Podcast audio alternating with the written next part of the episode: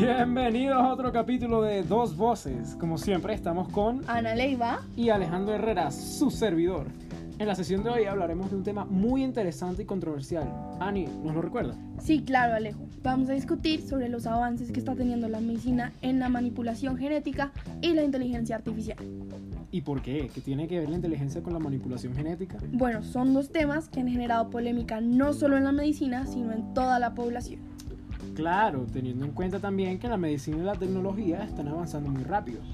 Hoy contamos con dos invitados especiales, precisamente estudiantes de medicina, Ana Milena y Juan Diego.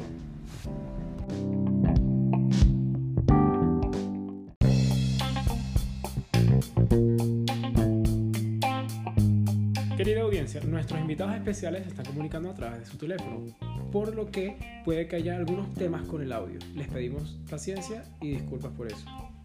Disfruten el resto del podcast. Hola Alejo, hola Ana y un saludo especial a todos los oyentes de este podcast. Gracias Ani y Alejo, me alegro de estar acá. Un saludo para toda la audiencia. Bueno, entonces damos inicio a nuestro primer tema, la inteligencia artificial. Ani, ¿qué significa eso? La inteligencia artificial es un grupo de algoritmos que se introduce en máquinas y con ellos se logran presentar capacidades del ser humano. Involucra ciencias lógicas, cognitivas, computacionales, robóticas y programacionales. Si un programa o una máquina aprende la actividad realizada y de sus propios errores, es considerada inteligente. Muy interesante esa última parte. La inteligencia artificial busca resolver problemas imitando la razón y el comportamiento humano para así minimizar errores. Claro, pero no solo es interesante, sino aquí es donde entra la polémica. Se busca que las máquinas piensen precisamente porque se sabe que el ser humano va a fallar. De hecho, hay leyes de la robótica propuestas por el Parlamento Europeo para regular su uso y su empleo.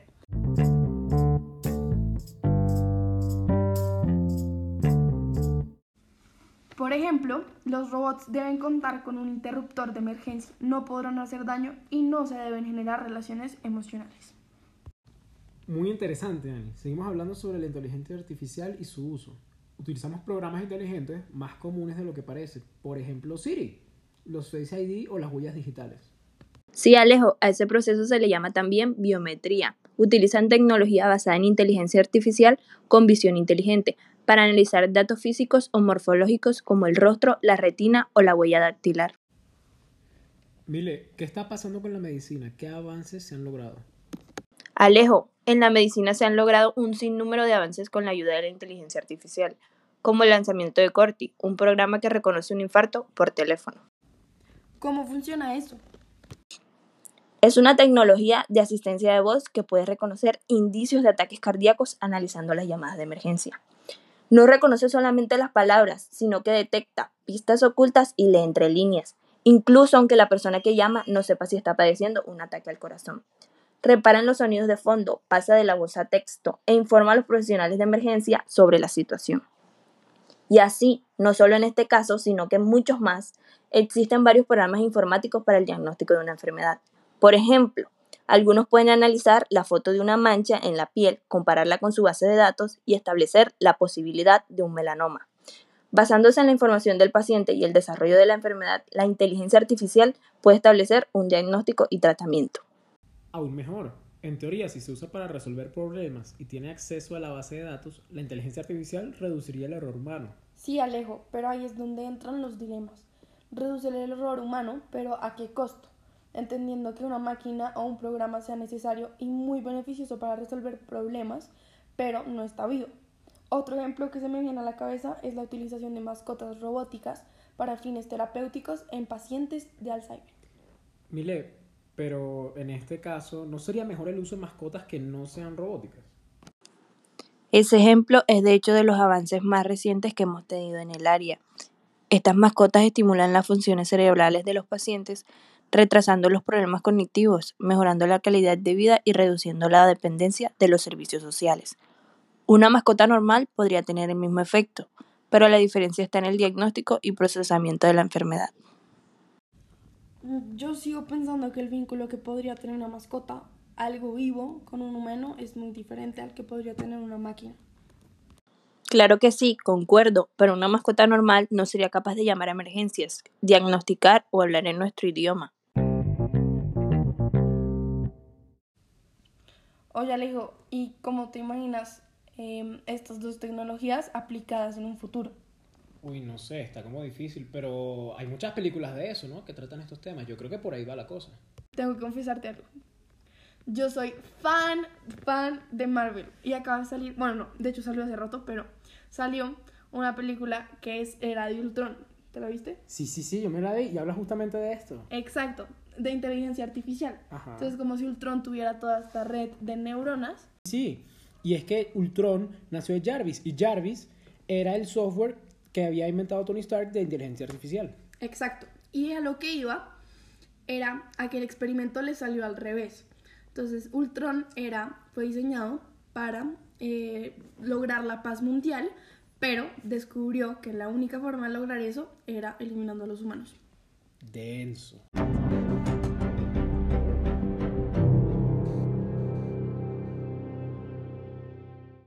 Ani, ahora proseguimos con nuestro siguiente tema, manipulación genética.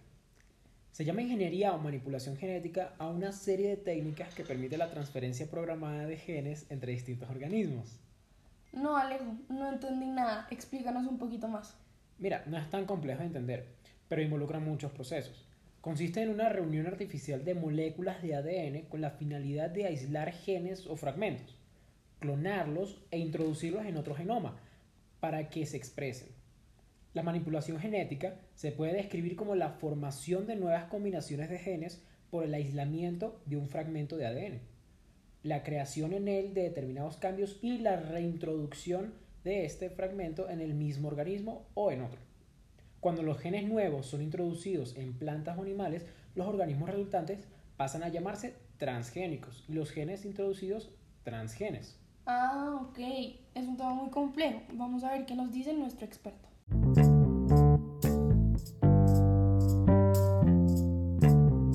A ver, Juan Diego, corrígeme si estoy mal. Siento que voy a hablar en términos muy científicos, pero se podría decir entonces que la ingeniería genética es la manipulación de la información que está en los genes, o sea, el genotipo, con el propósito de cambiar su fenotipo, o sea, la expresión física antes de la concepción. O también modificando el genoma ya existente en un niño o, adulto mediante las diversas técnicas de ingeniería genética. Juan Diego, ¿nos podrías hablar de los avances en la manipulación genética? Lo que dijeron estuvo correcto. La rama esta ingeniería en medicina promete curar enfermedades genéticas como la fibrosis quística, corregir mutaciones en el ADN como la causante del síndrome de Down e incrementar la resistencia inmunológica de las personas a las enfermedades infecciosas. Ok, entonces en un principio los avances que está teniendo en la medicina son muy significativos. Sí, y buscan constantemente evitar que el ser humano se enferme. Precisamente, pasando por la erradicación total de las enfermedades mortales, la clonación de animales y el diseño voluntario de nuevos embriones humanos, la manipulación genética es una de las ramas de la ciencia más prometedoras. ¿Y cómo ves estos avances en la medicina? Se ha utilizado en muchos campos, como la clonación del gen de la insulina y la investigación genética para desarrollar la vacuna contra la hepatitis. En otros casos, se ha utilizado la manipulación genética en microARNS para la identificación de los neurotransmisores exactos que participan en los ataques de epilepsia. Esto puede resultar en el desarrollo de nuevos fármacos que sean capaces de prevenir los episodios. Se puede utilizar para la detección temprana del cáncer y el tratamiento para enfermedades autoinmunes. También se ha implementado en el desarrollo de alimentos transgénicos y en la clonación de animales. Oye Juan Diego, lo de la clonación de animales ya fue un éxito, ¿no es cierto? Sí, todavía hay muchas cosas que trabajar y seguir investigando para mejorar el método. No solo el método, sino las discusiones que se derivan de eso. Por ejemplo, ¿qué pasa con la manipulación genética en enfermedades si no en características, por ejemplo, físicas? Igualmente, se especula por aquellos a favor de la eugenesia humana y el transhumanismo que la ingeniería genética podría además ser utilizada para aumentar las facultades mentales como la memoria y la inteligencia, mejorar la condición física, la apariencia, el metabolismo, la prolongación de la vida y hasta dotar de superpoderes a las personas. Aunque por ahora estos usos se limitan a la ciencia ficción y son muy debatidos en el campo de la bioética. Se ha pensado que la capacidad de entender y modificar la estructura genética de los seres humanos puede ser la respuesta definitiva para cambiar el mundo. Ok, wow, muy interesante esa propuesta, pero me imagino que hay mucha gente que está en contra de todo eso que acabas de mencionar. Justamente eso iba a decir, es un pensamiento extremadamente radical, tanto que podría cambiar el rumbo de la humanidad. No, no solo eso, imagínense todas las discusiones que se tendrían que llevar a cabo para establecer qué es un efecto y qué no. Aquí es donde también entra la ambición de la ciencia, o en general la del humano. La medicina y la manipulación genética terminan siendo solo un medio para decidir qué características físicas se podrían quedar en el genoma. Es una discusión muy interesante. Gracias Juan Diego por acompañarnos. Ahora, Ani, se me acaba de venir a la cabeza otra película buenísima que trata este tema. Uy, ¿réplicas? Ah, bueno, no. Yo estaba pensando en Gattaca, pero ahorita me hablas de la tuya. Esta película se, está basada en un futuro donde la modificación genética está normalizada. Las personas pueden escoger sus mejores genes y decir cuáles quieren que sus hijos hereden. Ahora, solo pueden hacerlo quienes tienen la capacidad de costear el procedimiento, lo que genera una división social entre las personas con una genética perfecta, entre comillas, y quienes son el resultado de la lotería natural de la reproducción. Horrible. Me imagino que entonces se generó una segregación y menosprecio muy fuerte hacia esas personas que no podían pagar una mejor genética. Claro, y es que esto era un determinante dentro de la sociedad. El sentimiento de superioridad era bastante serio y socialmente aceptado. Bueno, ahora te cuento yo. Me pareció también buenísimo la película que yo me vi. Se trata de un científico que clonó a toda su familia después de un accidente. Eh, Annie, pero, pero sin spoilers. es verdad, pero eso está en el trailer. El punto. Clonó a su familia, los manipuló genéticamente, pero obvio no contó con algunos efectos secundarios. ¿Que se volvieron malos y mataron a todo el mundo? No voy a decir nada, pero a lo que iba era que algunos efectos como la falta de sentimientos y en general las vivencias que hacen parte de ser personas se les olvidaron a los clones. O el simple hecho de descubrir que eran clones fue muy impactante para los personajes de la película. Ani, estamos perdiendo la señal. Hola, ¿me escuchan? Eh, hola, Alejo, ¿llamaste a alguien más? No, no tengo ni idea de qué... Ya, ya lo logré. Alejandro y Ana. Em, sí, ¿quién eres tú? No, Alejo. Vamos a tener que cortar esta parte No, del no, no. Esperen, he intentado comunicarme con ustedes en varias ocasiones. Mi nombre es Isabela. Estoy en 2153. No, la perdimos. Cortemos esta parte del podcast. Ani, no tengo ni idea de dónde está saliendo la interferencia. No la está captando nuestra base de datos. Alejo, pausa un momento el podcast.